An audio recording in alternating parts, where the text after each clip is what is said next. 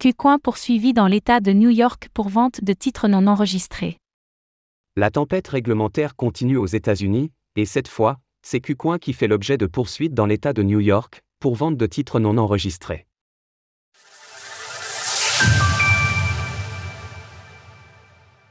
KuCoin fait face à des poursuites de la procureure générale de New York. La croisade réglementaire se poursuit aux États-Unis et cette fois, c'est KuCoin qui en fait les frais dans l'État de New York. En effet, la procureure générale Laetitia James considère que la plateforme de crypto-monnaie a procédé à des ventes de titres non enregistrés à destination des citoyens de l'État. Ainsi, Laetitia James demande un blocage de l'accès au site web de l'exchange pour les New-Yorkais et a commenté l'affaire avec les arguments caractéristiques habituels dont peuvent faire preuve les régulateurs anti-crypto. Mon bureau prend des mesures une par une contre les sociétés de crypto-monnaies qui ignorent effrontément nos lois et mettent les investisseurs en danger. L'action d'aujourd'hui est la dernière de nos efforts pour maîtriser les sociétés de crypto-monnaies obscures et mettre de l'ordre dans l'industrie. KuCoin a opéré à New York sans enregistrement et c'est pourquoi nous prenons des mesures énergiques pour les tenir responsables et protéger les investisseurs. Écoutez cet article et toutes les autres actualités crypto sur Spotify.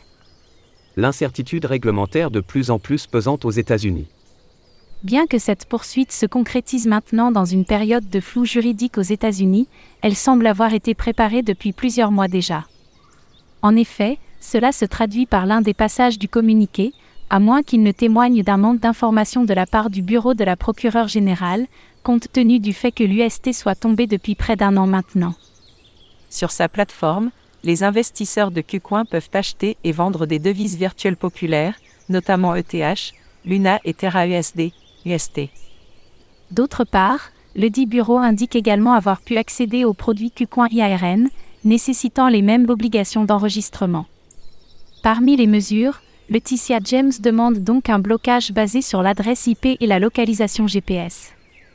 Elle pointe aussi du doigt le fait que la plateforme ne se serait pas conformée à une ordonnance lui demandant des précisions quant à ses activités en matière de négociation d'actifs numériques.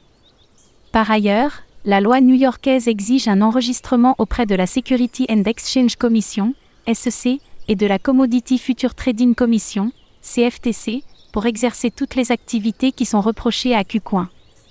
KuCoin n'est que le dernier exemple en date des poursuites qui sont faites aux États-Unis à l'encontre des plateformes de crypto-monnaies. Compte tenu du climat réglementaire actuel outre-Atlantique, il est fort probable que des affaires similaires émergent dans les semaines à venir. Ce sont autant d'actions qui pourraient pénaliser la compétitivité américaine dans cette industrie, au profit d'autres régions du monde.